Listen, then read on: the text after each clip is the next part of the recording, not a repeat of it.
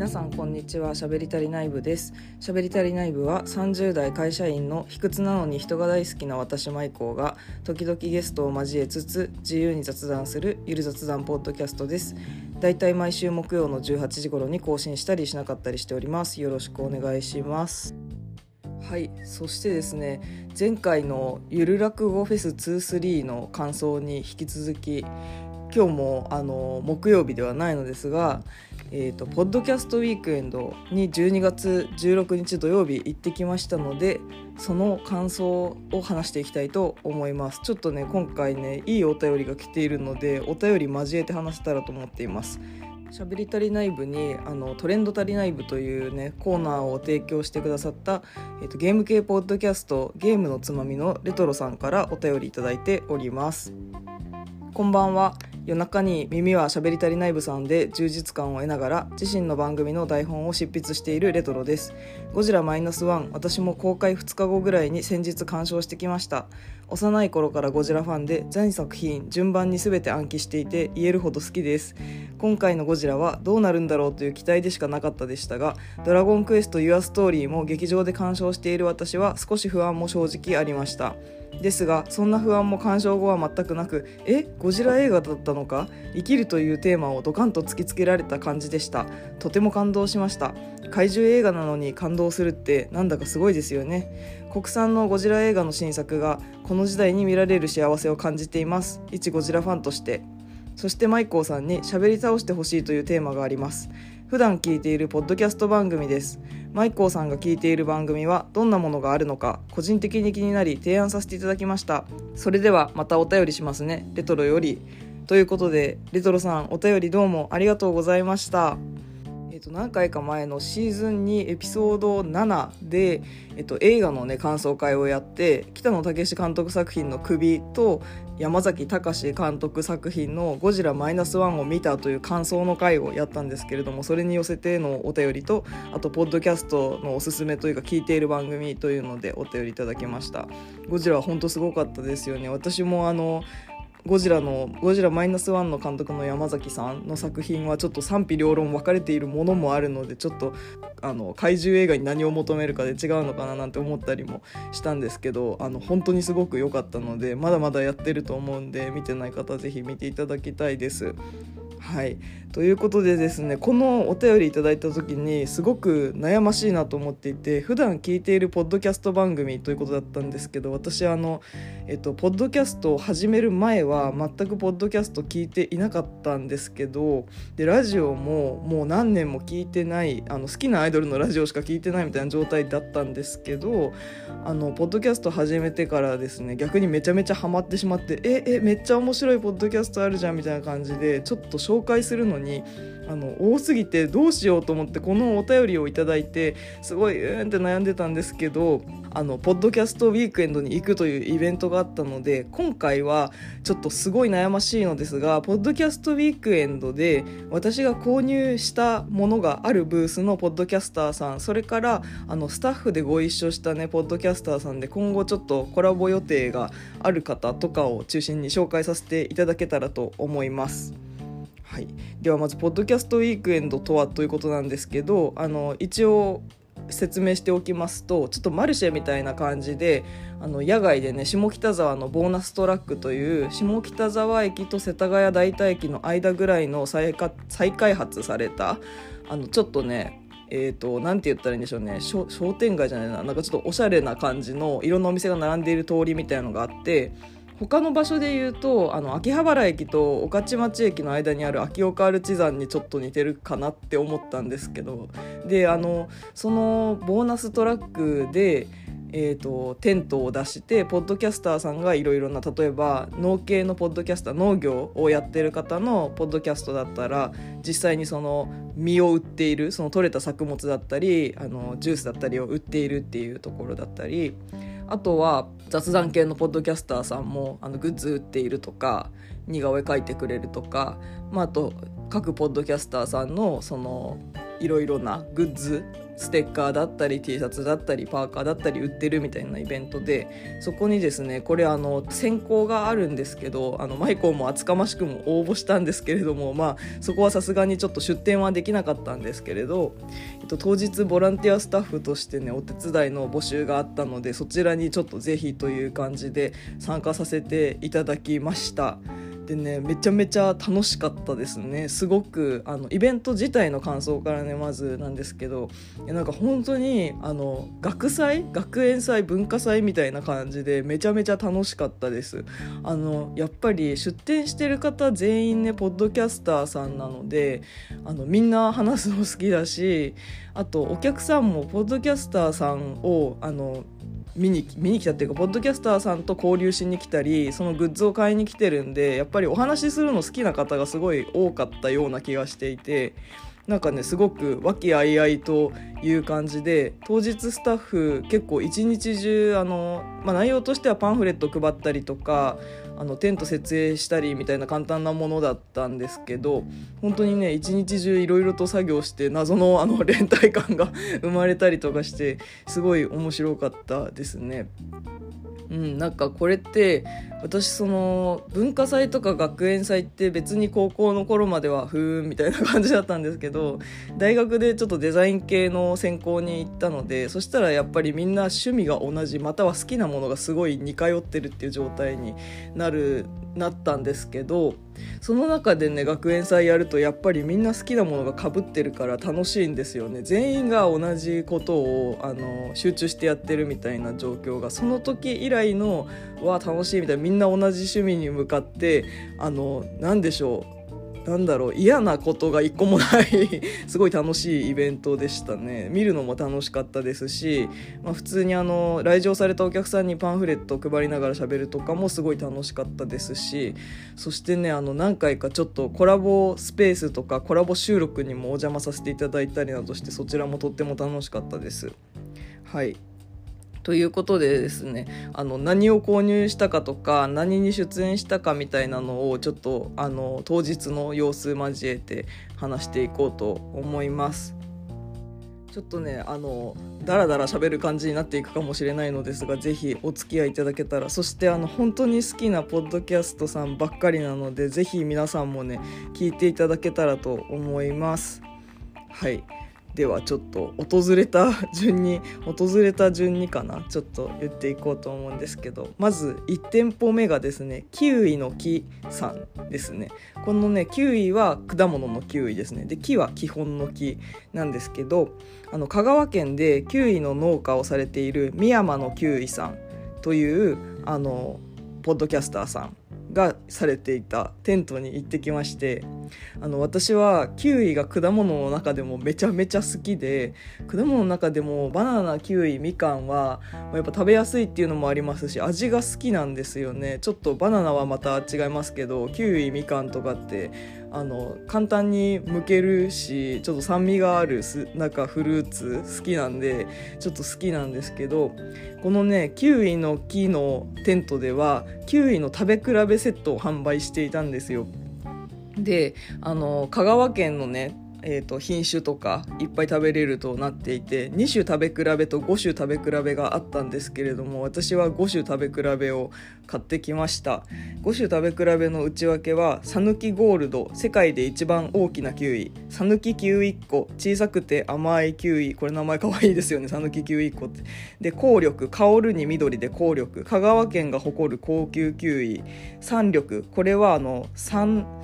3なんだろうこれ何の3って言ったらいいんだろう。小3の3え違うな。小3の3じゃない。あの大地三小の3に緑で。三緑で農家秘蔵のキウイ。ほとんど市場に流通しない貴重なキウイ。あと最後がヘイワードで世界で作られている王道のキウイでこれがねあのスーパーとかでよく見るキウイかな？っていう気がします。でこの5種の食べ比べセットを買ってきました。今ちょっと追熟させていてまだ食べていないんですけどちょっと食べるのを今夜から食べようかなと思ってて楽しみにしています。えっと試食ができてですね讃岐牛1個かな？食べたんですけどめちゃめちゃ美味しかったです。あのキウイの木を聞いていてこの讃岐ゴールドと讃岐キウイ1個はねプレゼント企画とかもされていてめっちゃ美味しそうだなって思ってたんで行ったら絶対買いたいって思ってたんで無事買えてよかったです。もうなくなったらあれなんで朝一買いに行きまして無事ゲットできました。あのキウイの木さんではねあのキウイの栽培にまつわるいろんなお話とかされていて私はあのポッドキャストの雑談系も好きなんですけどそれとともにいろいろ専門的なお話されているまあナレッジ系みたいな言ってる方も多いと思うんですけども好きであのその深山のキウイのねお三方がお話しされているあのキウイの魅力だったりなんかこんなことやってますとかみたいなあのお話をいろいろとねあのされているのでぜひこちらもねキウイ好きな方は特に聞いていただけたらなと思います。はいそしてですねあと3店舗行ってきたところがありまして合計4点なんですけど2点目がですねえっと「ゆとりは笑ってバズりたい」という雑談系ポッドキャストのテントに行ってきました。こちらはですねあのゆとりフリーターさんという女性の方が一人で雑談している「ゆとりは笑ってバズりたい」っていうポッドキャストでえっと、喋り足りない部をね聞いてる方はその雑談系の流れでゆとばずさん聞いてる方も多いと思うんですけどもめちゃめちゃ面白いんですよね。でポッドキャストの説明文としては最後のゆとり世代過去1995年生まれでフリーター歴10年目のゆとりフリーターが12分でお送りする日常系一人語りチャンネルとなっておりましてもう本当にね雑談なんですけどすごい雑談がうまくて面白いし声も好きなんですよね。でねあのゆとりフリーターさんはクリエイター活動をされていてイラストエッセイ出してたりとかグッズも出したりしててあのクリマとかあの名古屋であってるクリエイターズイベントとかも出たりされていたのであの本当にそのポッドキャストウィークエンドの前の週にはそっちのイベント行ったりされててすごいいろいろ活動されてるんですけど今回はね狙っていたものがありましてそれが、えーと、ゆとふりさんがなんと500円で5分似顔絵っていう本当に500円でいいですかって聞いたんですけどあの似顔絵を描いてくれるっていうねサービスがあってそちらとあとはその似顔絵であの書いてもらってる間タロットで遊べるんですけどその引いたカードはあのシール化されていてシールとしても購入できたのでそれを買ってきました。でですねもうあの個人的にそのずっとゆとふりさんのポッドキャストはそのゆとバズはずっと聞いてたので、まあ、単純にもうファンとしても嬉しかったですし似顔絵がもう本当に似てるんです。これ X でねちょっと一応上げてるんですけど多分この私のこと知らずに似顔絵見て私見たらあ似てるなって思うぐらい似ててちゃんとそのゆとふりさんの絵柄なんですけど可愛い似顔絵として描いてくださっててなんだろうなんかゆとふりさんの絵柄に美化されてるけどちゃんと似てるんですよね。なんかそういう似顔絵めっちゃ好きなんで自分も描くのも好きなんですけど描いてもらうのもめっちゃ好きなんですよね。だからちょっとすごいこれは嬉しかったですね。でもあのゆとふりさんすごい気さくな方でめちゃめちゃフレンドリーですごいお客さんにもね一人一人丁寧にというかあのもう本当にずっとあのお話ししてくれてもうめちゃめちゃ個人的にはすごいはあっていう感じで感無量だったんですけど、はい、このポッドキャストウィークエンドのね感想とかもあの各ポッドキャストにあるのでゆとふりさんのもあるので皆さん聞いていただけたらと思います。でちなみにですね私の引いたタロットは瞑想するオタクというやつでした。これはねゆとふりさんのタロットの面白いところはあの普通のタロットカードになんだっけなんか死神とかいろいろありますよね。それをゆとふりさんが言い換えたあの名前になっていてそれに合った絵がついているんですよ。私のやつは瞑想するオタクの聖一。で本来のカードの名前は忍者隠れるもので忍者ザ・ハーミットなんですけど聖一が出たので集中力洞察力発揮ということですごい私はあのちょっとね仕事のこととか思い浮かべながらあのやったのですごいいい結果だなという良きカードになりました。他のカードもすごい可愛くてあのぜひねこれ見ていただきたいですしグッズとしてもね販売もあったかなと思う。そのシールの販売とかもしてましたしという感じなのでまあちょっと雑談系ポッドキャストが好きでしゃべしゃべり足りない部にたどり着いたよという方は是非ゆとりは笑ってバズりたい絶対面白いと思うんで聞いていただきたいなと思います。はい。そして次に行きますね。次に立ち寄ったのがえっ、ー、と忘れてみたい夜だからというこちらもあの雑談というかお一人でお話しされてるポッドキャストなんですけれども内海朝さんという方がされてる、えーと、ポッドキャストの、えーとお店行ってきました。でですねこのこのあのポッドキャストの説明文読んでいきますと「忘れてみたい夜だから」はサラリーマン内海朝が世界を小さく平和にしていきたい番組です。ということであのさっきのねゆとばずさんと同じく女性がお一人でされているポッドキャストなんですけどすごい落ち着けてあのこの方もねすごい私声好きなんですよ。で、えっと、このお店では何を買ったかと言いますとポッドキャスト御朱印帳を買いました。これはねあの神社神社かな？合ってます？これ。神社とか。神社お寺のあの御朱印帳？えっ、ー、とこれはあのいわゆる御朱印帳をあの模したというか元にしたグッズで、えっと、ポッドキャスターさんってね結構シールをくださったりする場合が多くて喋り足りない部もねジャケ聞きではシールを配ったりステッカーですね配ったりしてたんですけどそれを貼っていけるノートが欲しいなと思っていたら内海朝さんのグッズでねそのワスヨルブースでポッドキャスト御朱印帳というものを販売されていたのでこれはもうあの告知を見た時点から絶対絶対欲しいと思ってこれもゲットしてきました。でですねあの早速貼っていったりしててこれ貼り貼り終えたらとか良き感じになったら X とかでね画像もまた報告で上げたいと思うんですけれどもちょっとねこれもすごい狙ってたんで嬉しいですね。あとまあそのジャケ聞きの時から溜まってたシールがいっぱいあったんでちょっと是非ここにちゃんと載せてって記念に撮っていきたいなと思ってます。ちょっとページいっぱいあるんですけどなんか今後もいっぱいイベントとか行きたいんで欲張って1ページに 2番組分とか貼ったりとかして使っています。すごいね表紙のあのイラスト可愛くてちょっとねこれもねいいですね。なのでちょっと忘れてみたい夜だからもぜひお聴きください。あのこれもねもうすでに聞いてるよっていう方の方が多いと思うんですけどぜひぜひ聞いていただきたいです。はい、そして最後4店舗目はですね、えっと、夜の農家さんというポッドキャストさんのお店行ってきました。あのですねこの夜の農家さんは、えっと、ジャケ聞きの時もお話しさせていただいたんですけどちょうどその、えっと、先ほど紹介したキウイの木さんみたいな少しあのちょっと農業系のポッドキャストを聞くのにハマっててもともとは多分そのキウイのポッドキャストがあるなんてっていうので、えっと、農業系その農系ポッドキャストっていうものがあることに気づいていろいろ聞いてたんですけどちょっと夜の農家さんがねサジェストで出てきてで聞いて聞き始めたぐらいの時にジャケ劇にお会いしてなんかすごい厚かましい感じで話しかけちゃったんですけど夜の農家の山本さんがすごいあの丁寧に対応してくださってすごい面白い方なんですけどあの夜の農家のブースではあのさつき八作ジュースというねこの夜の農家は山本さんと伊藤さんのお二人がされている番組なんですけどその伊藤さんの、えっと、伊藤ファームという農園のさつき八作ジュースを買ってきました。であそうだ夜の農家さんの番組紹介もあの読んでいきたいなと思うのですがえっとですね夜の農家農系バラエティー和歌山の若手果樹農家2人ということで農業を面白おかしく伝えたい和歌山弁の農家が知られざる農業を分かりやすくお届けとなっております。でねこれはあのオーバー・ザ・サンっていうジェーン・スーさんと堀井美香さんがされているポッドキャストがあってあのすごい大人気の TBS ポッドキャストかなのポッドキャストなんですけど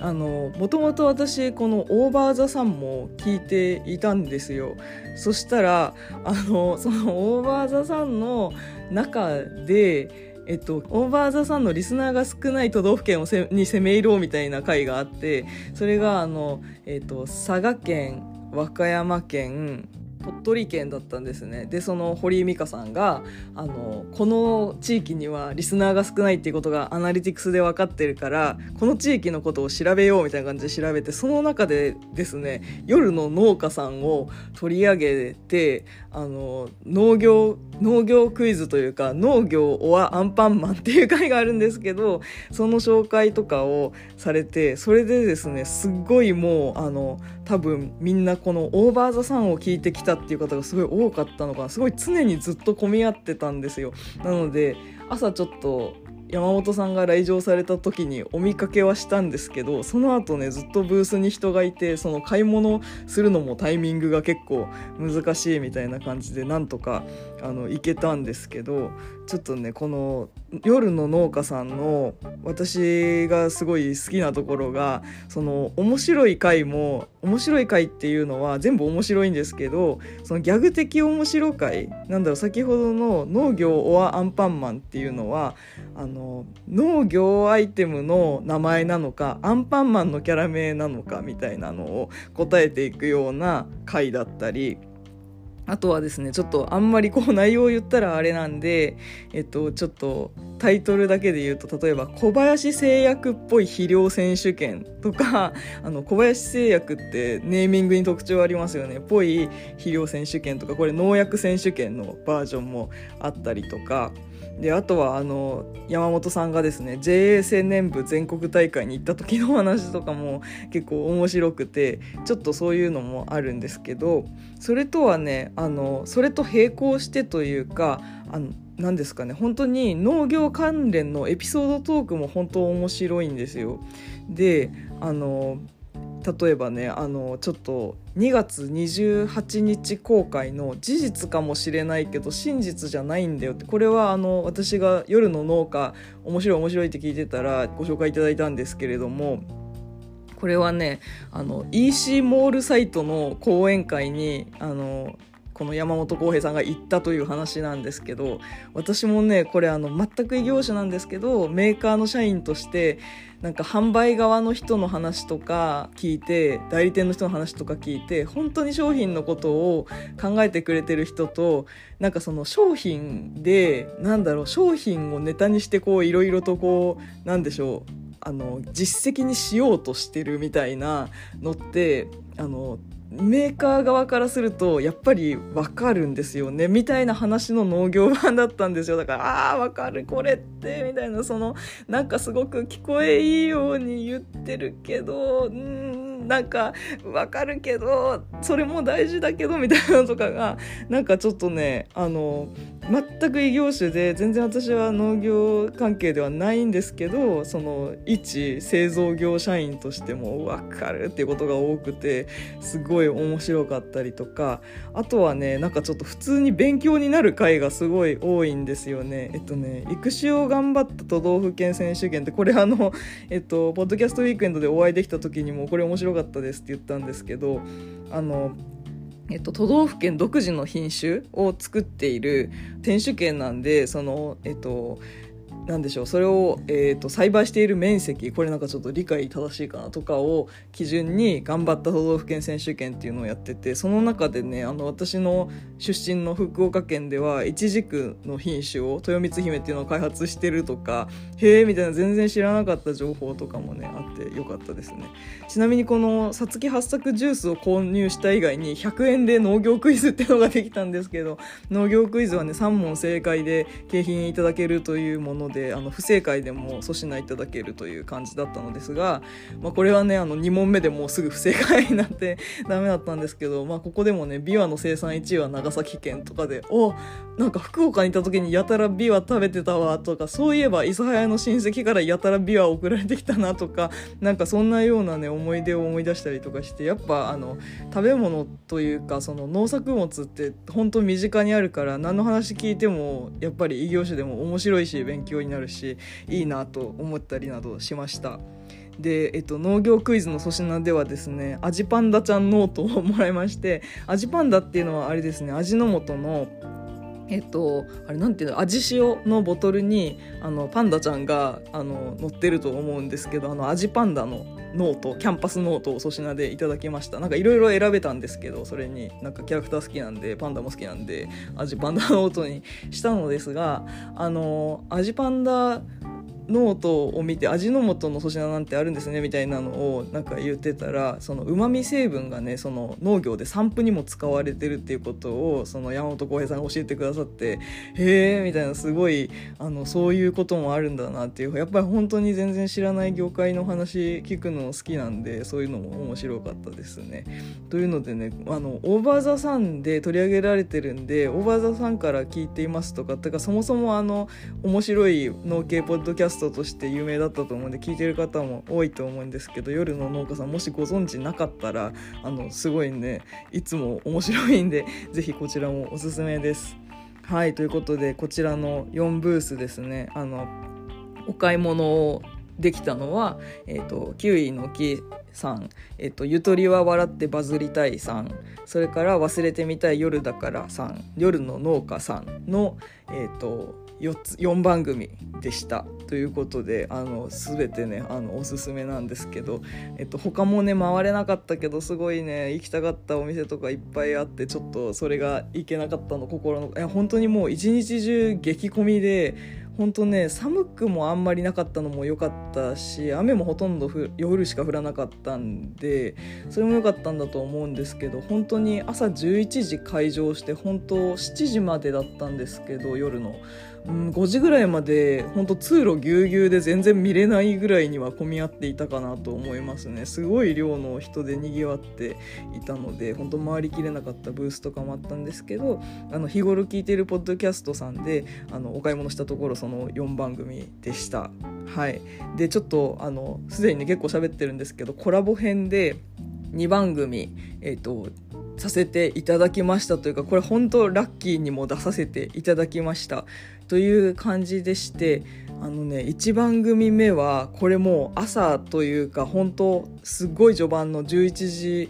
なったすぐぐらいかなの感じでちょっと受付でいろいろ対応していたらあの受付というのはこのポッドキャストウィークエンドっていうのはポッドキャスターさんが来場された場合出店してなくてもスタッフじゃなくても名札をつけれるっていうポッドキャスター全員名札つけて、まあ、やっぱ顔出ししてない人がほとんどなんであのお客さんが話しかけたりポッドキャスターさん同士で交流できるようにっていうことで名札を貼るんですけどその名札を書く受付があるんですけどそこにですねあの私がすごく聞いている「肋骨パキオのパキラジ」というポッドキャストさんのパキオさんさんがやってこられましてでえパキオさんですか？みたいな感じで話しかけたところねなんとあの5分コラボっていうすでにこれあのパキオさんのパキラジで公開されてるんですけど5分コラボに出演させていただきました。この肋骨パキオのパキラジさんも雑談というかあのいろいろとお一人でお話しされてるんですけど、えー、と30代ゲイが肋骨パキオのパキラジをウォークインクローゼットから配信中って書いてあるんですけどこの肋骨パキオのね由来については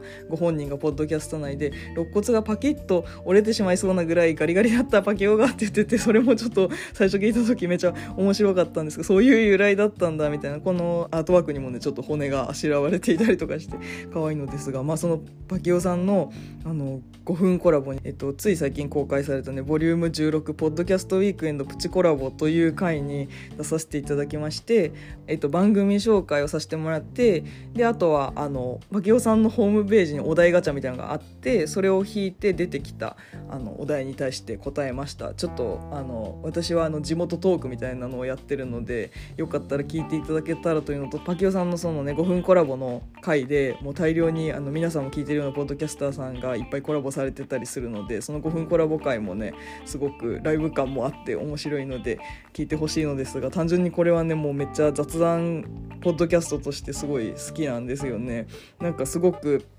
あのもう本当に雑談系って無数にあるんですけどやっぱり皆さんお話上手だしこのパキオさんもなんか声と話し方が好きでなんかなんだろうなんかパキオさんが一人で喋っててもなんか一緒に喋ってる気分に勝手にこっちもなれるみたいなそういうちょっとねすごい面白いラジオなんですよね。なのでこちらもぜひです。という感じです。あの本当に5分コラボさせていただけるとは思っておらずえっと本当に大丈夫ですかみたいな。本当に出て大丈夫ですかこの音源もういらんかったら捨ててくださいとか言ってたんですけど本当にね出させていただきまして本当にありがとうございました。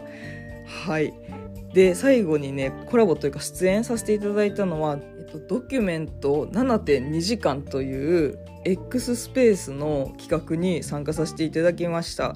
えっ、とですね、勝手にドキュメント72時間をしゃべるラジオという番組の、えっ、と、お二方が、えっ、と、このポッドキャストウィークエンドのね、最中に、あのドキュメント7.2時間という X スペースの企画をやっていらっしゃいましてこれは何かと言いますとドキュメント72時間っていうのはですねあの NHK のテレビ番組ですね。あの72時間密着したドキュメンタリーを放映するというものであのドキュメント7.2時間はポッドキャストウィークエンドをこのドキュメント72時間になぞらえて開催期間中の、えーと、19時12分まで X スペースでねあの通りがかったポッドキャスターさんとかリスナーさんとかを含めてお話をするという形の番組でしてそこにねあの2回出演させていただきました。昼1回夕方1回みたいな感じで出させていただきましてこの勝手にドキュメント72時間をしゃべるラジオの山口さんと本田受信料さんとあとはねその一緒に出演したポッドキャスターさんと話したりしていきました。であのここではねいろいろと自分の番組紹介とかを行ったりしたんですけれどもあの一緒にお話できたポッドキャスターさんがいるのでそちらもあの紹介したいのですがまず1組目がねちょっとあの3組いらっしゃって1組目が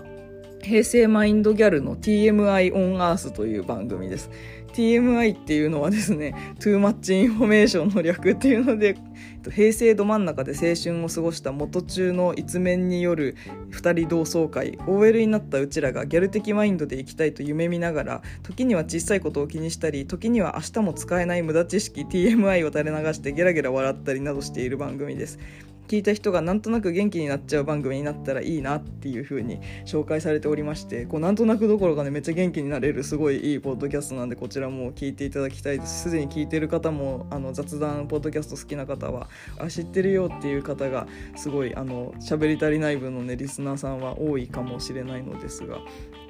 このお二人とね共演というかちょうどあの「よかったらどうですか?」って X スペースにあの入れていただいた時にちょうど平成マインドギャルヘセマイの2人もいらっしゃいましてで2人で2人と、えっと、私とパーソナリティの2人みたいな感じで喋ってたんですけどなんかねちょっとそのギャルの子が私のようなものと仲良くしてるしてくれるのかみたいなのもちょっと卑屈心があったんですけどなんかすごくねあの面白いお二人でちょっとあとはねあの今までずっと気になってたギャルって遺伝あるよなっていう話をこの X スペースでしたんですよ。で、あの、2人の話を聞いてたら、そのギャルになれなかった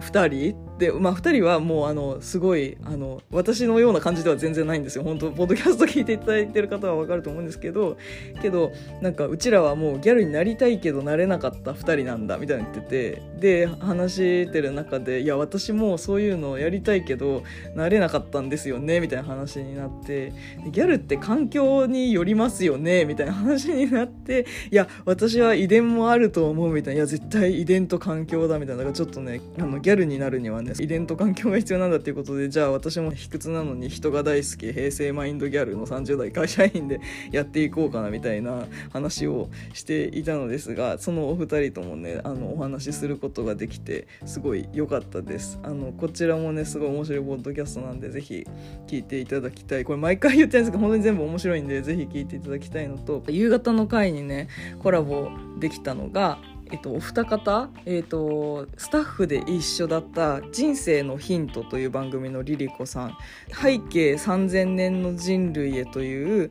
えっと、ポッドキャストのあっちゃんさん。と一緒にあの収録をすることができました、えーと、お二方の番組紹介していきますと,、えーと「人生のヒント」は人生をより良くするための知識や情報をお届けして興味を持ったり考えるきっかけになりたい番組です。ということでこちらはですねリリコさんがその時々気になったあの話題をあのきちんとねリサーチしてそれをまとめてお話しするっていう番組ですごくためになるんですけど最新の回がねネガティブなのは遺伝子のせい人の性格を決める3つの要素とはっていうやつでこれもね聞いたんですけど面白くてなんか不安遺伝子っていうのがあるみたいな話でなんかそういうちゃんとした本当にナレッジ系みたいな話とかもありますしいろいろねあの自分のエピソードとか世の中のエピソードもあの交えて話されてるのですごく聞きやすいですね。すごいお堅いっていうわけじゃなくてめちゃめちゃ聞きやすいポッドキャストさんで面白いです。で背景3000年の人類へさんっていうのはねこれはえっとどういう番組かと言いますと未来×科学×現代人の妄想イコール遥か遠い未来を生きる人類に向けて現代人は何を残せるだろう。ポッドキャスト番組「背景3000年の人類へ」は西暦3000年の未来を生きる人類に向けて現代人が日々感じることやワクワクする未来への思いを発信し今を生きる皆さんと一緒に未来に音声を残そうとする番組です。ということであの現代人の目線から3000年の人類に向けたポッドキャストでこれすごい面白いんですよね。なんかあの幻のアイスの回回とか直近にはあったりあとおもちゃカタログの回とかはちょっとあの業界がそのエンタメ系というかホビー系だったりおもちゃゲームだったりするので私はあの仕事がね面白かったりとかしたんですけどこの人生のヒントのリリコさんと背景3000年の人類へのあっちゃんさんはスタッフであの一緒だったんですがそのお二人と私の共通点はね最初あの2人ポッドキャストで始めてるけどちょっと成り行きで1人ポッドキャストになっているっていう共通点点があったんですね。でちょっとそのね3人でちょっと話盛り上がりましてえ私も今ちょっと都合上1人なんですみたいな話になってで、まあ、ちょっと X スペースとかでコラボしたいねと言っておりましてちょっと今週ね実際にコラボ放送を X スペースでやろうと思いますので、えっと、マイコーが出演する回は12月22日金曜日の、えっと、21時から22時まであっちゃんさんと一緒にスペースでお話ししようと思うのでよかったらあの気軽にいつでも出入りできるんで聞いていただければなというふうに思います。